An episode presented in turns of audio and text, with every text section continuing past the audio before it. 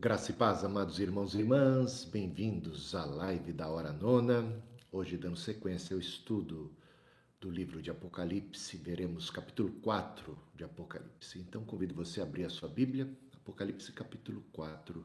Vamos à leitura do texto e depois faremos a exposição do significado. Depois dessas coisas, olhei e eis que havia uma porta aberta no céu. E a primeira voz que eu vi era como de trombeta ao falar comigo. E disse: Suba até aqui e eu lhe mostrarei o que deve acontecer depois destas coisas. Imediatamente eu me achei no espírito e eis que havia um trono armado no céu e alguém estava sentado no trono. E esse que estava sentado era semelhante no aspecto à pedra de jaspe, ao sardônio, e ao redor do trono havia um arco-íris semelhante no aspecto à esmeralda. Ao redor do trono havia também vinte e quatro tronos, e neles estavam sentados vinte e quatro anciãos vestidos de branco e com coroas de ouro na cabeça. Do trono saíam relâmpagos, vozes e trovões, e diante do trono estavam acesas sete tochas de fogo, que são sete espíritos de Deus. Diante do trono havia algo como um mar de vidro semelhante ao cristal. No meio do trono e à volta do trono havia também quatro seres viventes cheios de olhos por diante e por detrás. O primeiro ser vivente era semelhante ao leão, o segundo era semelhante ao novilho, o terceiro tinha o rosto semelhante ao ser humano, e o quarto ser vivente era semelhante à águia quando está voando. E os quatro seres viventes, tendo cada um deles respectivamente seis asas, estavam cheios de olhos ao redor e por dentro não tinham descanso, nem de dia nem de noite, proclamando: Santo, Santo, Santo é o Senhor Deus, o Todo-Poderoso, aquele que era, que é e que há de vir. Sempre que esses seres viventes davam glória, honra e ações de graças ao que está sentado no trono, ao que vive para todo sempre, os vinte e quatro anciãos se prostravam diante daquele que está sentado no trono, adoravam o que vive para todo sempre e depositavam suas coroas diante do trono, proclamando: Tu és digno, Senhor e Deus nosso, de receber a glória, a honra e o poder, porque criaste todas as coisas e por sua vontade elas vieram a existir e foram criadas. Que capítulo, hein? Voltemos aqui ao início e a primeira frase que aparece aqui é depois destas coisas. De, aqui no grego é metatauta, depois destas coisas. Esse, essa mesma expressão aparece lá no capítulo 1 também versículo 19, né? depois destas coisas. Os futuristas, aqueles que interpretam o Apocalipse, entendendo que a partir desse momento, do capítulo 4 até o fim, são episódios relatados, profecias que dizem respeito ao período último, aos sete últimos anos da história da humanidade. Dizem que isso acontece esse capítulo 4 marca aqui como que o arrebatamento da igreja, como eles interpretando que, ah, como o capítulo 2 e 3 trataram da igreja, então é como se esse episódio da igreja já tivesse sido ultrapassado, a igreja agora foi arrebatada e vamos viver então aqui um momento posterior ao arrebatamento da igreja. Então, eles proclamam, eles ensinam que do capítulo 4 até o final do Apocalipse são eventos futuros, completamente futuros, que nada tem a ver com a realidade da igreja lá ah, do primeiro século e nem conosco aqui e agora, apenas com coisas que ainda estão por vir, que são futuro, inclusive para nós, né, da nossa perspectiva, nós que estamos no século 21. Então, eles afirmam que, olha, veja só, depois destas coisas, então quer dizer que depois da igreja, né? Então, como, se interpretando que a igreja passou, então as igrejas passaram, então depois dessas coisas, como se não houvesse mais igreja a partir de então. Isso é uma interpretação equivocada, né? Não é, não é correto interpretar desta forma, né? Depois dessas coisas não quer dizer essa, sabe, como se os eventos que vêm a partir de agora, eles são subsequentes àqueles registrados até então. Né? Não, não é isso. A ideia aqui é que é uma introdução, isso é uma maneira profética de introduzir uma nova visão.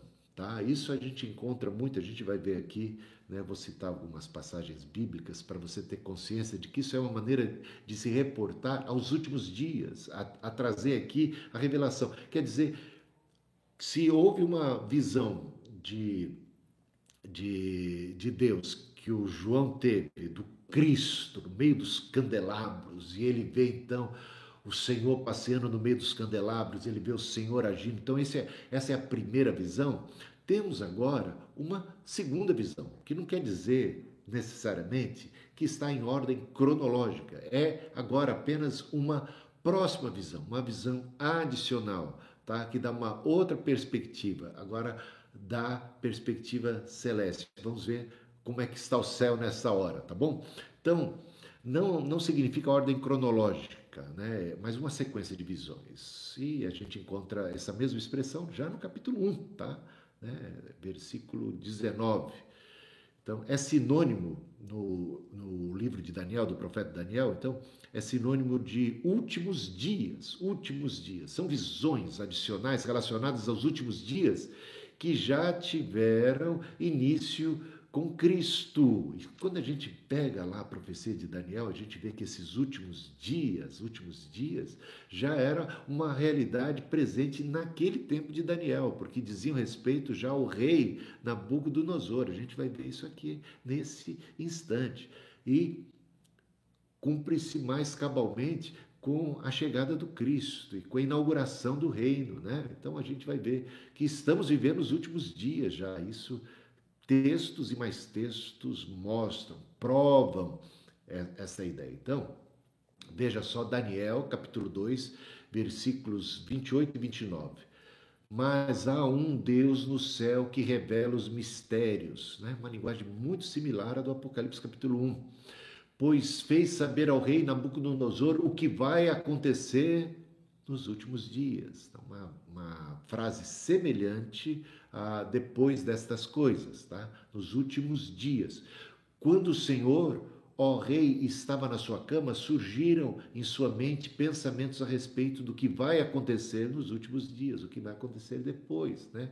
depois dessas coisas. Deus que revela os mistérios, revelou ao Senhor o que vai acontecer. Tá? Uma linguagem muito similar, Apocalipse capítulo 1, versículo 19, versículo 1 de Apocalipse. Daniel capítulo 2, versículo 45, registra o seguinte: O grande Deus revelou ao rei o que vai acontecer no futuro.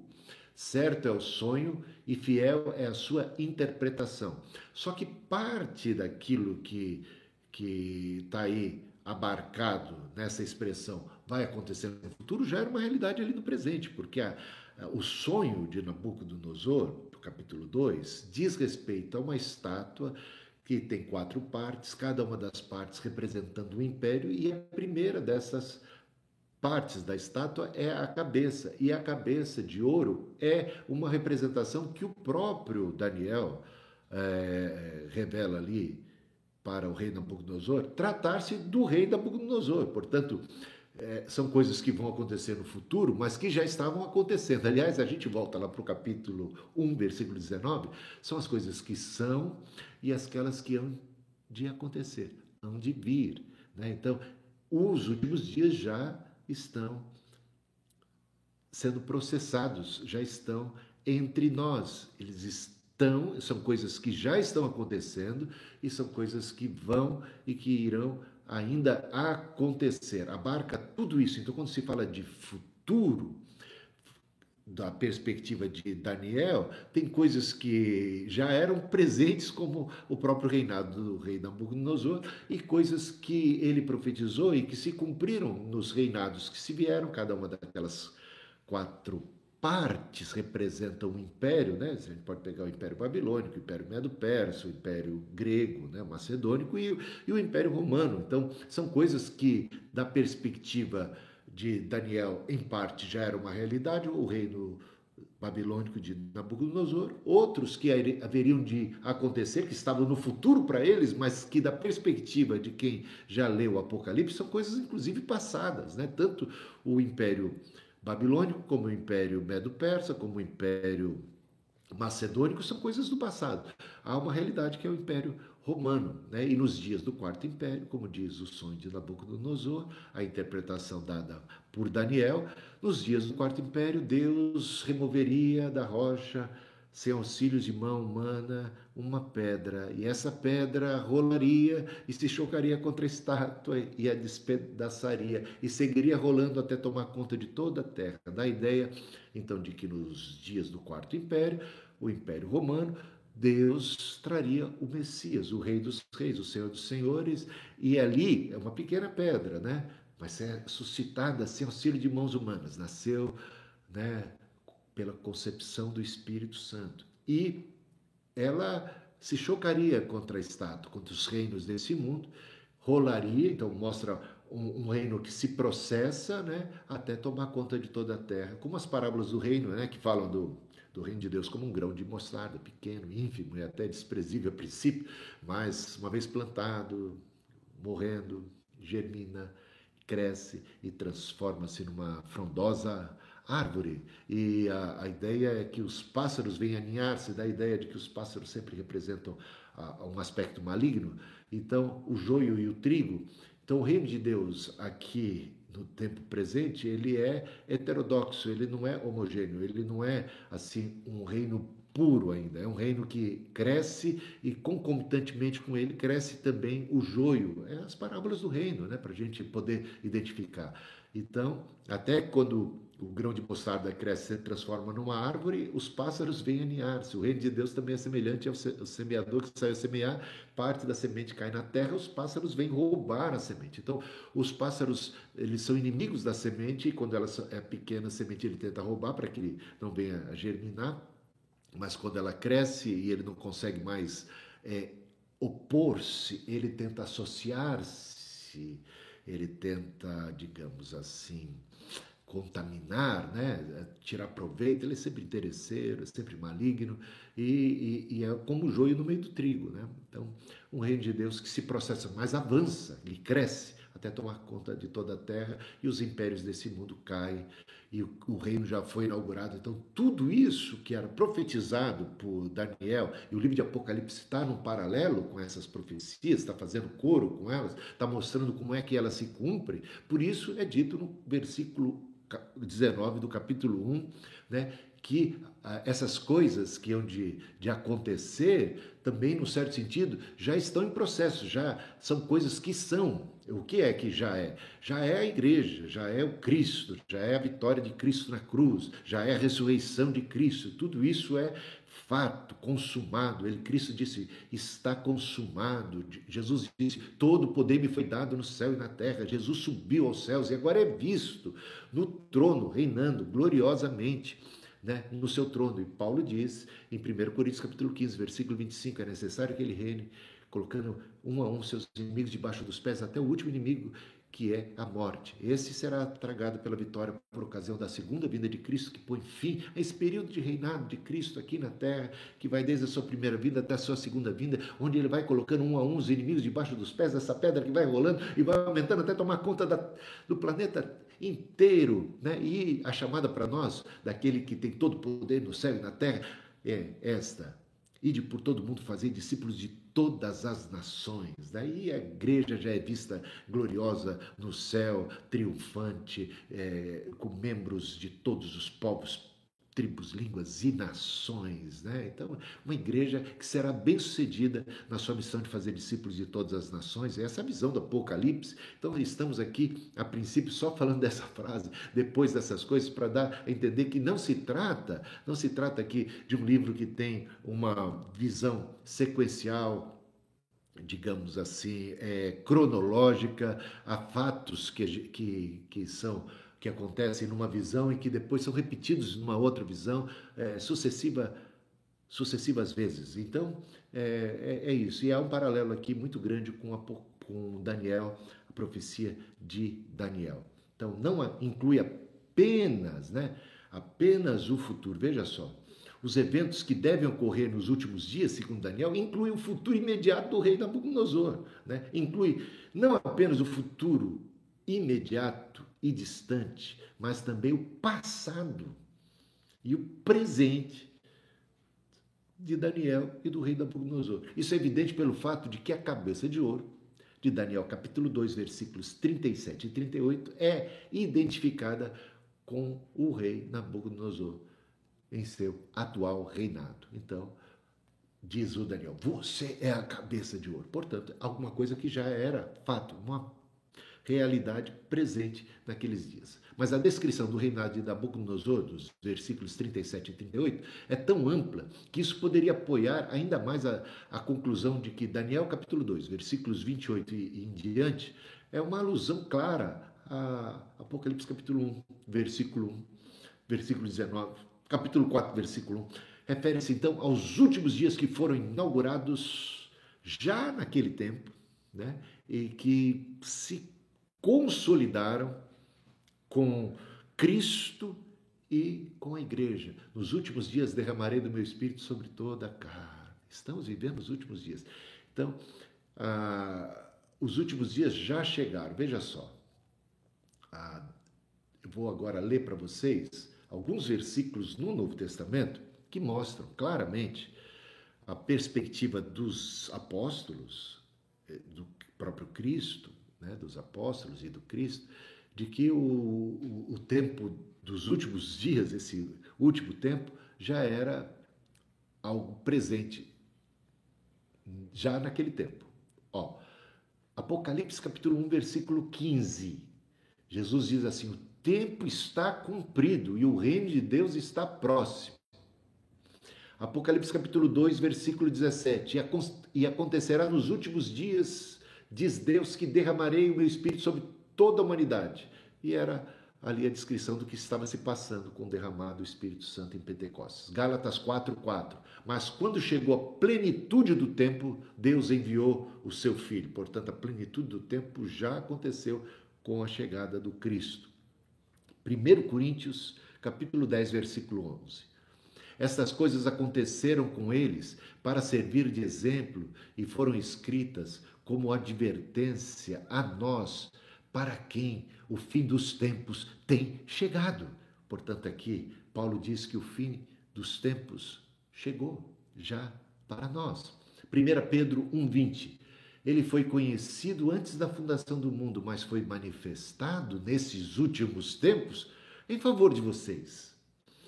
Hebreus 9,26. Agora, porém, ao chegar o fim dos tempos, ele se manifestou uma vez por todas para aniquilar o pecado por meio do sacrifício de si mesmo. Chegou o fim dos tempos em Cristo. Tiago 5,3 Nesses tempos do fim, vocês ajuntaram tesouros. 1 João 2,18 Filhinhos, esta é a última hora. Filhinhos, esta é a última hora. E como vocês ouviram que o anticristo vem, também agora muitos anticristos têm surgido já nos dias do Novo Testamento, nos dias de João. Ele fala sobre a existência já presente ali, naquele tempo, dos anticristos. Por isso sabemos que é a última hora. Portanto, ele diz: sabemos que é a última hora. Muitos anticristos têm surgido. Judas 17 e 19. Mas vocês, meus amados, lembrem-se das palavras anteriormente proferidas pelos apóstolos de nosso Senhor Jesus Cristo.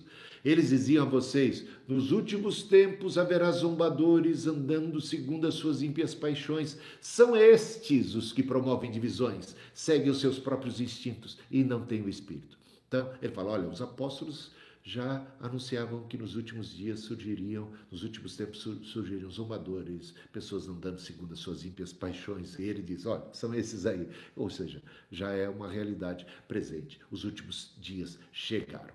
Bom, tendo falado dessa primeira frase, né? Olha como dá pano para manga. Vamos para a seguinte: olhei e eis que. Olhei e eis que é uma expressão profética que aparece constantemente no Antigo Testamento é, e similares, tá? Dá uma olhada então. Aqui, capítulo 4, versículo 1. Olhei e eis que.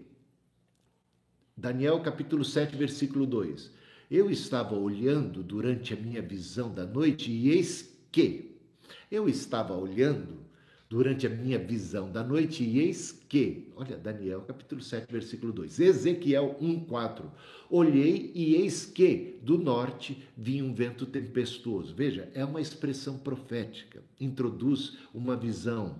Então, é aqui então no livro de Apocalipse, há então esse paralelo com as profecias do Antigo Testamento, com essas visões, então mostra que a chave para a interpretação de Apocalipse se encontra lá no Antigo Testamento, porque as referências são é, abundantes, né? E não para por aí não. Ezequiel 2:9. Então olhei e eis que certa mão se estendia para mim e nela se achava o rolo de um livro. Olha só quanta semelhança com o livro de Apocalipse.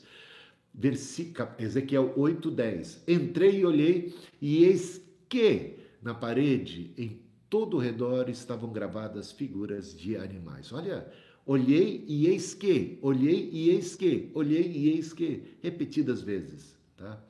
E Ezequiel 10:1, olhei e eis que no firmamento que estava por cima da cabeça dos querubins havia algo como uma pedra de safira e que parecia ser um trono, parece aqui um, um retrato do, do Apocalipse capítulo 4. Também tem trono aqui, também tem pedra preciosa aqui, né? Muito interessante. Olhei e eis que, olha a chave interpretativa do livro de Apocalipse sendo encontrada lá no Antigo Testamento, como já falamos aqui sobre o livro de Daniel, o livro de Zacarias, agora de Ezequiel em particular, né? Agora vamos para Zacarias. Zacarias 2:1. Levantei os olhos e vi, e eis um homem que tinha na mão um cordel de medir, né? Zacarias 5:1. Tornei a levantar os olhos e vi, e eis um livro em forma de rolo que voava. Zacarias 5:9. Levantei os olhos e vi, e eis que saíram duas mulheres. Zacarias 6:1. Outra vez, levantei os olhos e vi, e eis que quatro carruagens saíam do meio dos dois montes, e esses montes eram de bronze. Jeremias, então. Jeremias capítulo 4 é, olha, Jeremias capítulo 4 tem uma abundância de é, é, olhei e eis que, que é muito interessante você observar. É, é, é Jeremias, capítulo 4, dos versículos de 23 a 26. Veja só. Vou ler aqui o texto completo, tá?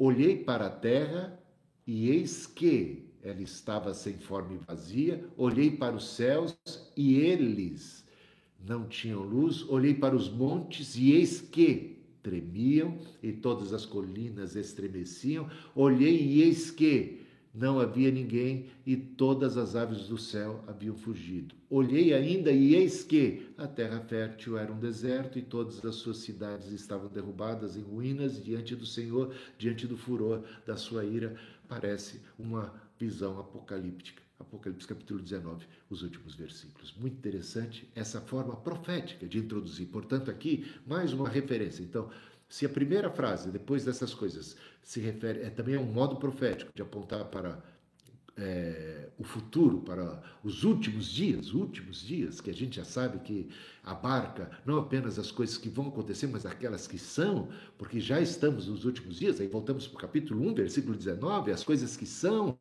registra aí as coisas que são e as que hão de acontecer depois destas. Portanto, os últimos dias abarcam tanto coisas do passado, né, que já para para para o rei Nabucodonosor, para Daniel, eram coisas presentes e, e muitas delas futuras que já são para nós passado e principalmente Cristo, a cruz, a ressurreição, a ascensão, a igreja, o derramado do Espírito Santo e tudo isso em processo, o Senhor reinando, o rei nos constituiu reino nos constituiu reino, ele reina, ele está no trono, ele não vai reinar, ele reina hoje, ele é rei, ele disse: todo o poder me foi dado no céu e na terra, e ele é visto no trono, e ele governa, ele tem um livro nas suas mãos, ele desata os selos, e isso tem a ver com a história da humanidade, com o Senhor que está colocando um a um os inimigos debaixo dos pés.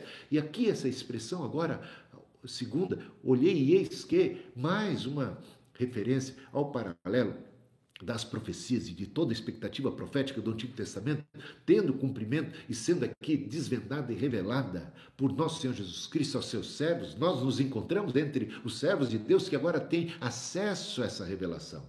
Né, do que o Senhor está fazendo e de como Ele está levando a cabo o cumprimento profético de todas as expectativas do Antigo Testamento e levando a bom termo e pondo a, a história né, é, rumando ela para aquele final desejado do triunfo do bem sobre o mal, do triunfo de Deus sobre as forças da iniquidade, da impiedade, da malignidade, e ele tem já a, em suas mãos a chave da morte e do inferno, e ele reina.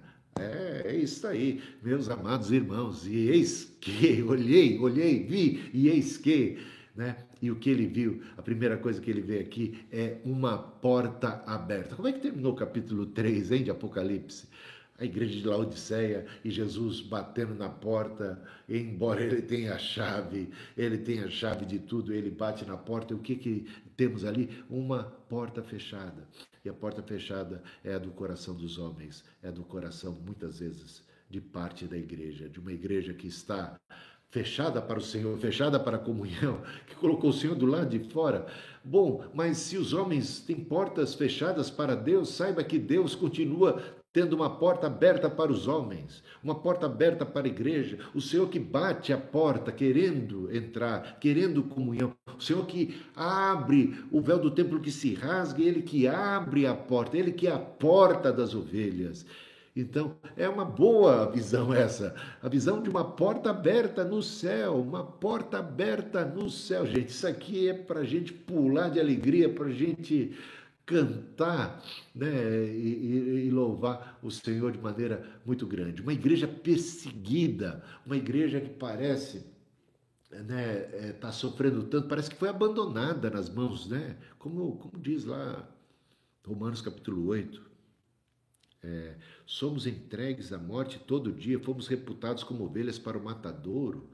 Então dá a entender que somos derrotados, que Deus não está nem aí, mas em todas as, coisas somos mais do que vencedores. Todas as coisas cooperam para o bem daqueles que amam a Deus. Nada pode nos separar do amor de Deus que está em Cristo Jesus. O Senhor reina, vive e governa todas as coisas. A nossa vida não está nas mãos dos homens, das circunstâncias, da malignidade está nas mãos do Senhor. Nenhum fio de cabelo há em nossa cabeça que não que não seja computado pelo Senhor, nenhuma folha cai da árvore sem o seu consentimento. Nós estamos nas mãos do grande e soberano Senhor, Rei dos céus e da terra. Então, isso aqui é tremendo, essa visão aqui ajuda a gente a ter uma perspectiva do domínio do Senhor, né? de que não somos perdedores, nós somos mais do que vencedores.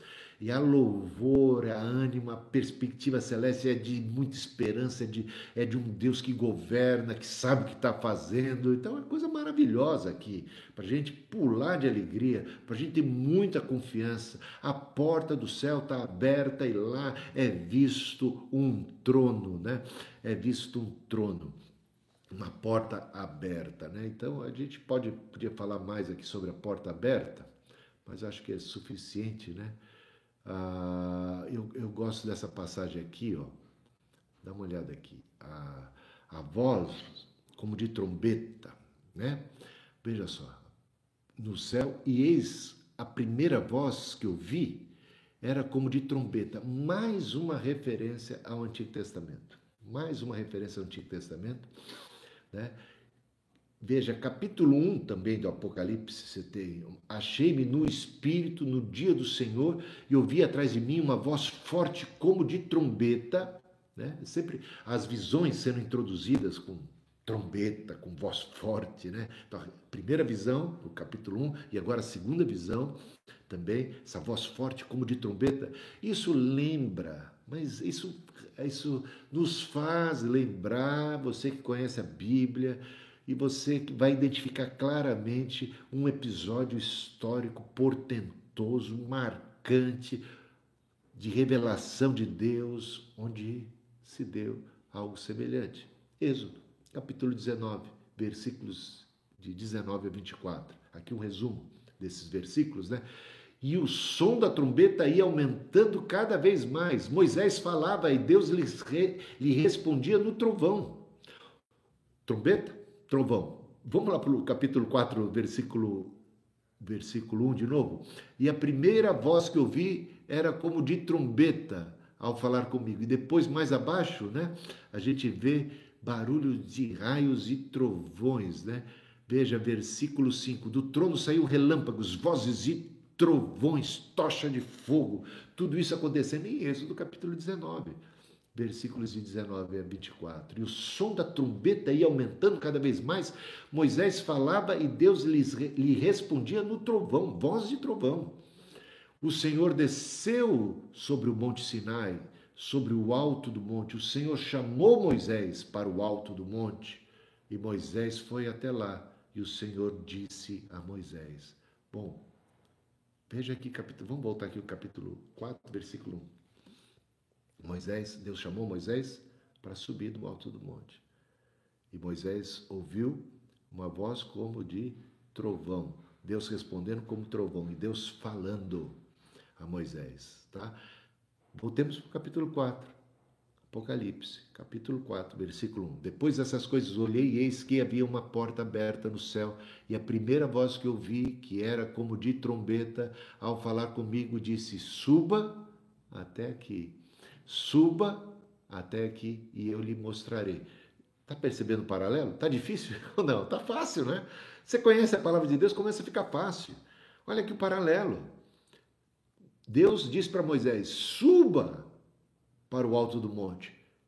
E ele falou com voz de trovão e disse a Moisés, e vai comunicar as tábuas da lei a Moisés, vai revelar a Moisés a sua vontade, a sua palavra, o seu propósito, o seu plano. E aqui o que, que a gente tem? Né? E a primeira voz que eu vi que era como de trombeta, ao falar comigo, disse: Suba até aqui e eu lhe mostrarei o que deve acontecer depois dessas coisas no futuro. É muito impressionante, é muito impressionante. Os paralelos, a chave, olha, vou repetir, eu não vou me cansar de repetir. A chave para interpretar o livro de Apocalipse se encontra no Antigo Testamento. Tudo que você precisa, todas as ferramentas, as alusões, aqui referências claras, claras, ah, magnificamente, aqui é transparente, como a luz do dia. Né? Então, aquela visão do Êxodo está aqui, né? sendo reproduzida agora já no momento subsequente. E a voz agora de Deus é a voz do Cristo, como de trombeta, como de trovão, que fala e que comunica, sobe. Então ele subiu, João subiu, Moisés subiu. Deus falou com Moisés, Deus fala agora com Jesus fala agora, né, com João. E o que é que nós temos aqui também? Trombeta, trovão. Muito interessante tudo isso. Então, uma porta aberta no céu, e a gente vê essa ideia da porta aberta, uma visão muito um paralelo com Isaías capítulo 6, né? Isaías capítulo 6. Aliás, o cântico de Isaías capítulo 6 é o cântico que nós vamos encontrar, muito similar, né? Santo, Santo, Santo, cantavam os seres angelicais, né? Em Isaías capítulo 6. E aqui temos o mesmo cântico acontecendo em Apocalipse capítulo 4. Então, paralelo o tempo todo, você vai estabelecendo esses paralelos, eles são, eles são chaves de interpretação, tá? Agora, não adianta ter uma porta aberta no céu se a porta do coração estiver fechada. O véu do templo se rasgou, o Senhor é a porta, ele inclusive está à porta batendo, a porta de corações fechados para ele. Ele já abriu a porta do céu e espera que abramos a porta de nossos próprios corações. E, muito embora tenha ele a chave, ele não força a entrada. Ele espera que nós sejamos receptivos que nós venhamos a dar acolhida. Jesus veio para os que eram seus em primeira mão, para os judeus, mas os seus não o acolheram. Ele não forçou a entrada. Ele, ele quis, ele amou ao jovem rico, lembra do jovem rico? Ele amou o jovem rico, mas o jovem rico, de repente, amou mais as riquezas e se retirou triste. E Jesus ficou triste, porque o amava, mas ele não o forçou a entrar, a voltar. O próprio filho pródigo, da parábola, ele, Ele tem liberdade de ir e o pai não vai ao encalço dele trazê-lo a contragosto para dentro de casa porque o pai não quer filhos contrariados dentro da sua própria casa, nem por força nem por violência. Jesus, a chamada de Jesus é quem quiser vir após mim, negue-se a si mesmo, siga. Se alguém quiser, quem quiser, venha e beba da água da vida, né? Vinde a mim, vós que estáis cansados e sobrecarregados, eu vos aliviarei. Não quereis vir a mim para ter desvida? Então é isso, essa é a chamada do Senhor, que poderia entrar quando quisesse. De fato, Ele é o dono, mas nos criou a sua imagem e semelhança, nos deu livre-arbítrio e quer que nós correspondamos por livre e espontânea vontade ao seu amor manifesto na cruz de Cristo. Tá? A chamada para a vida. Quem quiser, quem quiser. Todos que quiser. A porta então do céu está aberta. O problema é a porta fechada, né? Fechada do, dos nossos corações. Agora, a visão do trono, veja só. A visão do trono imediatamente me achei no espírito e eis que, ah, mais uma expressão, né? Um arrebatamento, né? Um arrebatamento, ele sobe e eis que, aparece aqui segunda expressão, né? É, olhei e eis que, agora fui arrebatado no espírito e eis que, é a mesma expressão profética que encontramos repetidas vezes e que já mencionamos aqui é, do, no Antigo Testamento. Havia um trono armado no céu, é o trono de Deus. É o trono de Deus. Deus reina. Todas as menções a trono de Deus, vem o trono de Deus no céu e nunca na terra. Aliás, os salmos, os salmos já diziam isso. O Senhor dizia nos salmos: O meu trono está no céu, não na terra. Deus não habita em tronos, em templos construídos por mãos humanas. O trono dele é glorioso e celeste sobre todo nome, sobre todo principado, potestade. Ele é o Rei dos Reis, o soberano da terra. Jesus tem um trono no céu. Jesus disse: O meu reino não é desse mundo. O reino de Deus está no meio de vós. E ele reina lá do céu. Tá? Ele não tem um, um trono aqui na terra. Não há menções a trono terrestre de Cristo no livro de Apocalipse. Não há. O Apocalipse fala de tronos repetidas vezes, e todas as vezes que se refere a trono de Deus, o de Cristo, esse é um trono celeste, tá? É isto. Até quando o Senhor vier segunda vez para julgar, ele se assentará no trono da sua glória. Mateus capítulo 25. Nunca é num trono em Jerusalém ou numa capital do mundo, em qualquer lugar, né?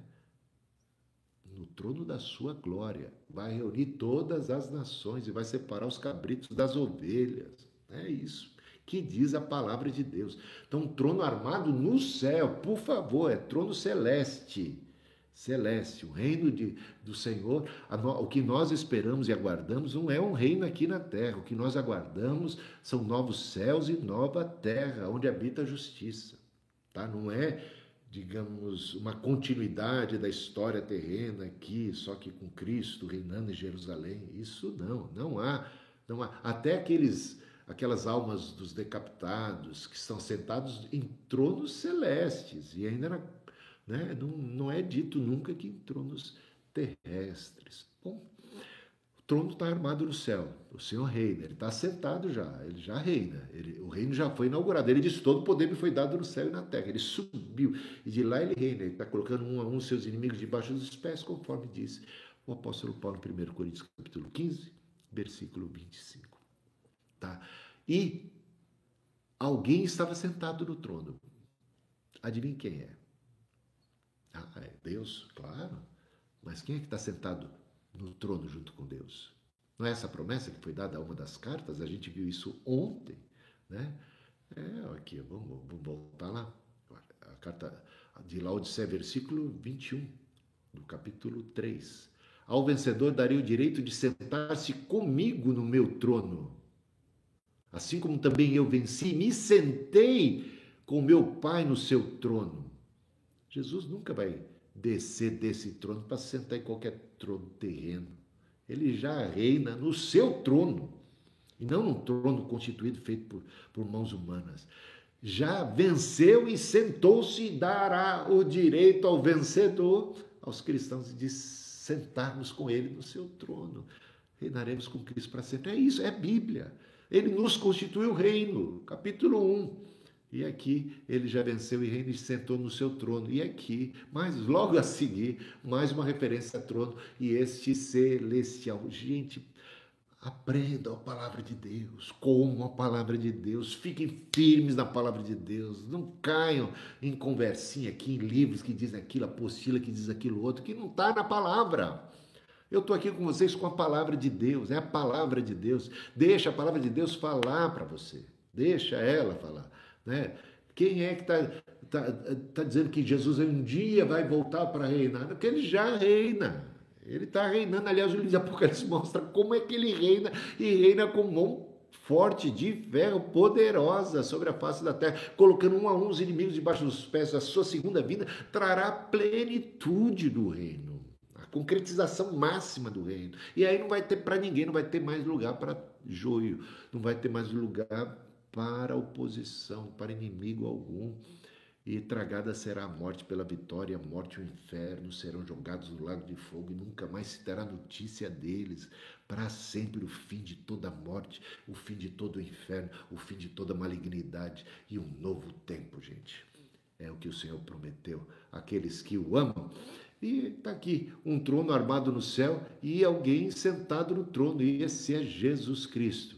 E esse que estava sentado no trono era semelhante ao aspecto a pedra de jaspe, sardônio, né? Esmeralda. São três pedras aqui citadas. Veja, esmeralda, jaspe sardônio, né? Então, isso a gente vai ver lá no capítulo 22, vai ver na descrição da Nova Jerusalém, pedras preciosas, falando da glória, da glória do Cristo, da glória da nova terra, do novo céu. E havia um arco-íris. Arco-íris, a gente lembra do dilúvio, que foi um juízo de Deus sobre a terra, sobre a impiedade e o pecado, e de repente, terminado o juízo, quando as águas se acalmaram, um arco-íris apareceu e esse era um sinal da graça, da misericórdia, da compaixão, do favor de Deus, né? da aliança de Deus com os homens. É um sinal. Então, esse trono, em primeiro lugar, é um trono de graça, é um trono de misericórdia, que tem uma porta aberta. Então, são sinais: porta aberta, o trono e o arco-íris. É sinal da graça, do acolhimento o véu do templo que se rasga e de repente temos acesso ao Santo dos Santos, temos acesso como João à presença de Deus e podemos vê-lo. Ele nos levanta quando a gente é impactado pela sua glória e ele nos dá força, ele nos sustenta, ele nos ressuscita, ele nos coloca diante de Deus para sempre. Que coisa maravilhosa tudo isso, né? Ao redor do trono haviam também 24 tronos. Bom, são símbolos, né? Ali, promessa para a igreja de Laodicea, o vencedor vai se sentar comigo, no meu trono. E aqui nós vemos ao redor do trono 24 tronos. 24 é múltiplo de 12. Então é uma referência ao povo de Deus do Antigo Testamento que era caracterizado por 12 tribos. Lembra disso? Israel como nação dividida em doze tribos, os doze filhos de Jacó ou Israel. Então, no Novo Testamento, doze apóstolos, que representam a igreja. Portanto, povo de Deus do Antigo Testamento, povo de Deus do Novo Testamento, doze representantes aqui, doze representantes ali, 24, que representa a totalidade do povo de Deus de todas as épocas, a igreja a igreja, esse mistério de Deus, né, que congrega judeus e gentios, cuja parede da separação Jesus derrubou entre judeus e gentios, e sobre o fundamento dos apóstolos e dos profetas do Antigo Testamento e dos apóstolos do Novo Testamento, o Senhor constitui esse novo edifício que é a igreja, que abarca os salvos do Antigo e do Novo Testamento, que aqui estão representados pelos 24 anciãos que têm tronos. Eles representam a igreja, nos representam. E assim, essa mesma representação você verá na Nova Jerusalém. A Nova Jerusalém, então, tem aspectos né, dos patriarcas e dos apóstolos, como colunas, como fundamentos, sustentáculos, né, sobre as quais é edificada a Nova Jerusalém. Então, são figuras de linguagem muito tremendas, maravilhosas, que falam aqui da igreja. É a igreja aqui, né? E a igreja é o povo de Deus. Há um só pastor, um só rebanho, é o Messias, que é o Rei dos Reis, o Senhor dos Senhores, que foi profetizado nos dias do Antigo Testamento, concretizado nos dias do Novo.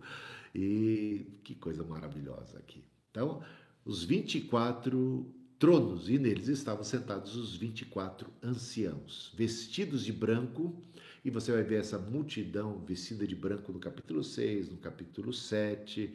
Então, aqui uma representação dos 24 anciãos, os 144 mil, a grande multidão de número incontável, são figuras de linguagem, são representações da igreja, do povo de Deus como um todo, abarcando todos os tempos, Antigo e Novo Testamento, todos debaixo do cabeça, que é Jesus Cristo. E com coroas de ouro na cabeça, que o Senhor promete, né? Ao, ao que vencer, vai, vai, vai receber a coroa. Do trono saíam relâmpagos e vozes e trovões.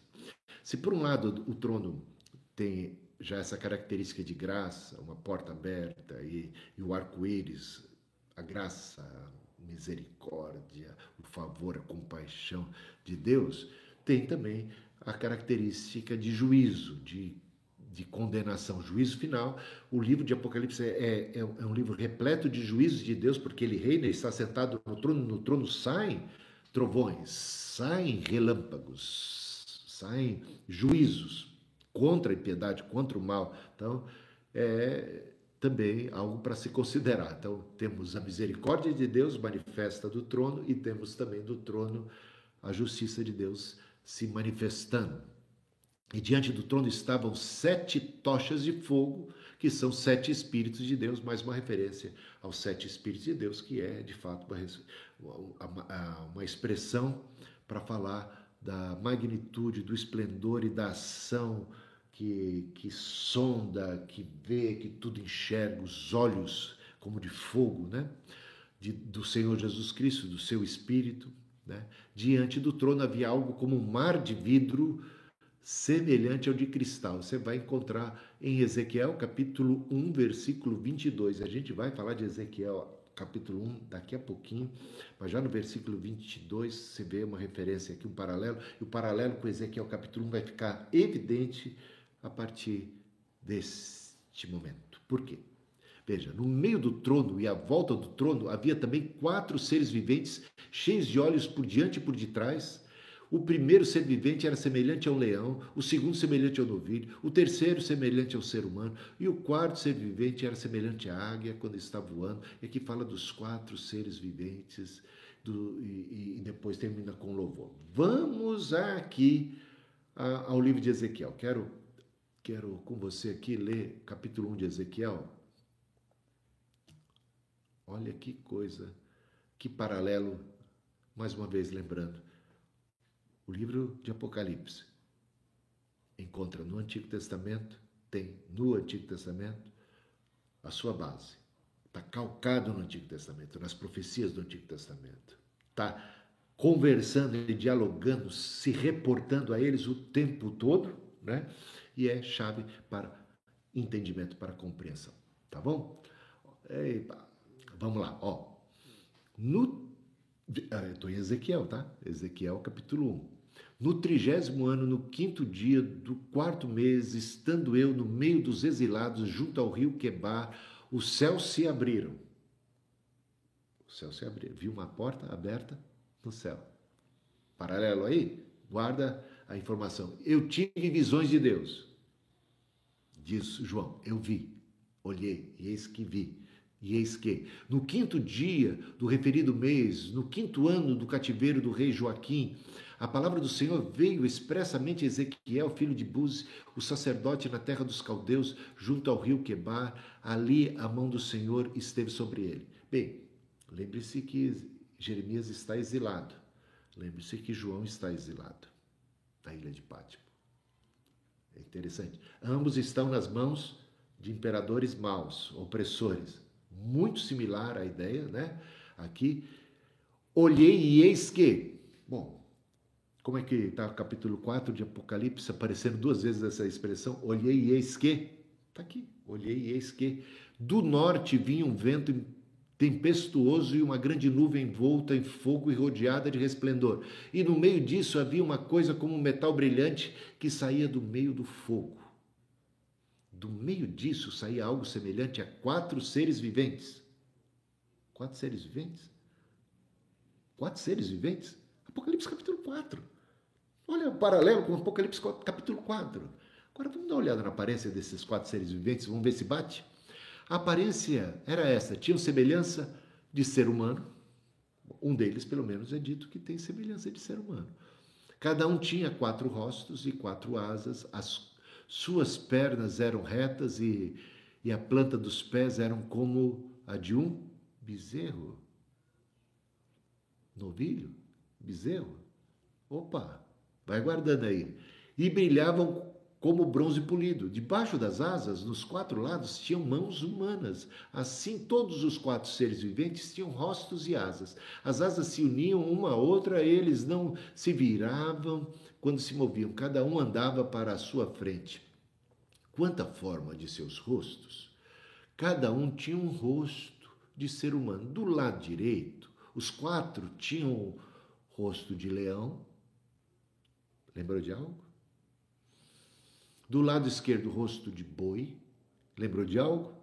E os quatro também tinham rosto de águia, rosto de ser humano, rosto de leão, rosto de boi, rosto de águia. Os quatro seres viventes de Ezequiel estão aqui sendo retratados no livro de Apocalipse. O que significam eles? E o que significam eles? Né? Veja só, o aspecto dos seres viventes era como carvão em brasa, à semelhança de tochas. Lembra do Apocalipse capítulo 4? O fogo corria resplandecente por entre os seres viventes e dele saíam relâmpagos. Lembra de Apocalipse capítulo 4? Os seres viventes zigue-zagueavam à semelhança de relâmpagos. Glória, poder, autoridade, domínio, trono.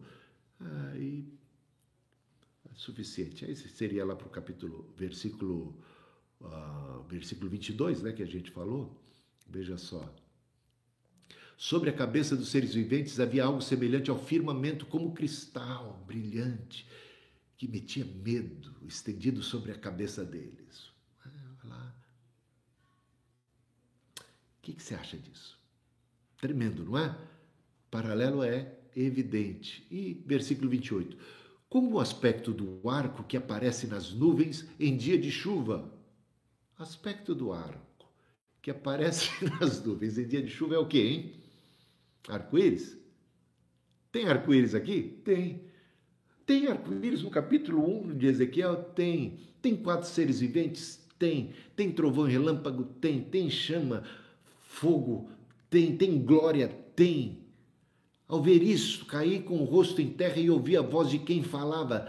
Tem a voz de quem fala, tem gente desmaiando. É o Apocalipse, meus irmãos. Aqui, Ezequiel 1, Apocalipse capítulo 1, 2, 3 e 4. E aqui em especial capítulo 4. Assim era o resplendor ao redor, né? Esta era a aparência da glória do Senhor. Ezequiel capítulo 1. Bom, já falamos sobre isso. E o que significam os quatro seres viventes? É muito curioso um paralelo entre os quatro seres viventes e os quatro evangelhos. Muito, muito curioso. Por quê? Porque na ordem que estão os evangelhos, parece corresponder com a ordem em que se apresentam esses quatro seres viventes. Cada um deles destaca um aspecto da glória de Deus. Cristo. Um aspecto da glória do Cristo em particular. Cada um dos evangelhos tem também uma característica distinta e especial. Se o evangelho de Mateus ele foi escrito com foco mais voltado para os judeus, para a comunidade judaica, tanto é que a sua genealogia aponta para o rei Davi, querendo com isso provar para os judeus que Jesus é o Messias.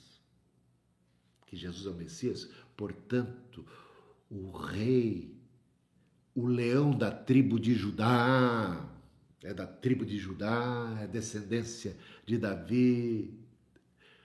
Você vai ver o Evangelho de Marcos, o Evangelho de Marcos, ele foi escrito para os romanos.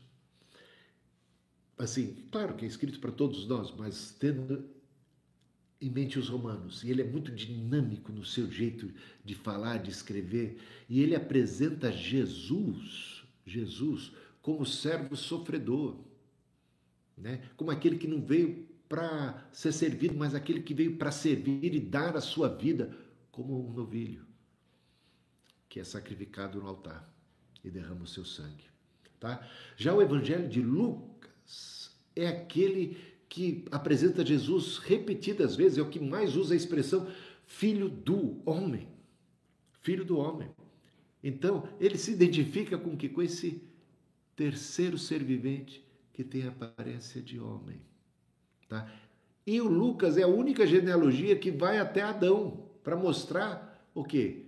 Que Jesus é filho do homem, que Jesus e a, uma outra coisa muito interessante também é que o, o, Lucas é o evangelho que mais fala de Jesus tendo emoções e de Jesus se relacionando do dia a dia, do Jesus que está aí entremeado na vida humana, tá se relacionando. E por fim, o evangelho de João.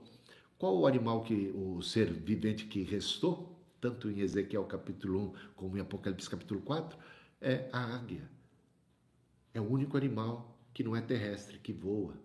Isso fala da divindade de Cristo. E qual é o evangelho que mais caracteriza Cristo como Filho de Deus? Essas coisas estão aqui registradas para que saibais que Jesus é o Filho de Deus. No princípio era o Verbo, Verbo estava com Deus, o Verbo era Deus. Todas as coisas foram feitas por Ele, sem Ele, nada do que foi feito se fez. O Verbo se fez carne, habitou entre nós, vimos a Sua glória como a glória do unigênito do Pai. O Eu Sou, repetidas vezes aparecendo, sete vezes aparece a expressão Eu Sou, Eu Sou, no livro de Apocalipse. É a divindade de Jesus. Os quatro seres viventes cada um deles apontando para uma característica do Cristo, ressaltando para a glória do Senhor, para a glória do Senhor, como Ezequiel, né, os quatro seres viventes existiam para falar da glória do Senhor, e cada um deles de um aspecto distinto da glória, e apontavam, eram proféticos, apontavam para Cristo, e Cristo é este, leão da tribo de Judá, é este, o novilho, o Cordeiro de Deus que tira o pecado do mundo. É este, o Filho do homem. É este, o ser divino, o Verbo que se fez carne, o Criador que esteve entre nós. Então é isso. Por isso temos quatro evangelhos. Eu escrevi há, há tempos atrás uma, um texto e até preguei demonstrando por que é que Jesus, por que, que Jesus é por que, que temos quatro evangelhos? Por que, que ele é o leão? Por que, que ele é, digamos assim, o, o, novilho? Por que, que ele é o filho do homem? E, e por que, que temos quatro evangelhos? Então, na verdade, essa ideia do, dos quatro evangelhos é, é, é muito interessante. Primeiro, porque a missão da igreja é fazer discípulos de todas as nações, né? tribos, povos, línguas e nações. Assim, o Apocalipse deixa isso bem claro, capítulo 5, versículo 9. Né? E começando por Jerusalém, indo para a Judéia, Samaria, até os confins da terra. Olha o número 4 aparecendo mais uma vez. Né? Os destinatários nós já falamos, né? comunidade judaicos, romanos, teófilo, gentil, e para que todo mundo saiba que Jesus Cristo é o Filho de Deus. Porque tem quatro elementos na terra, né? É, é, é, na existência, na natureza: a terra, a água, o fogo e o ar. E as estações do ano também são quatro, né? E o Evangelho é para todos os tempos, para todas as estações.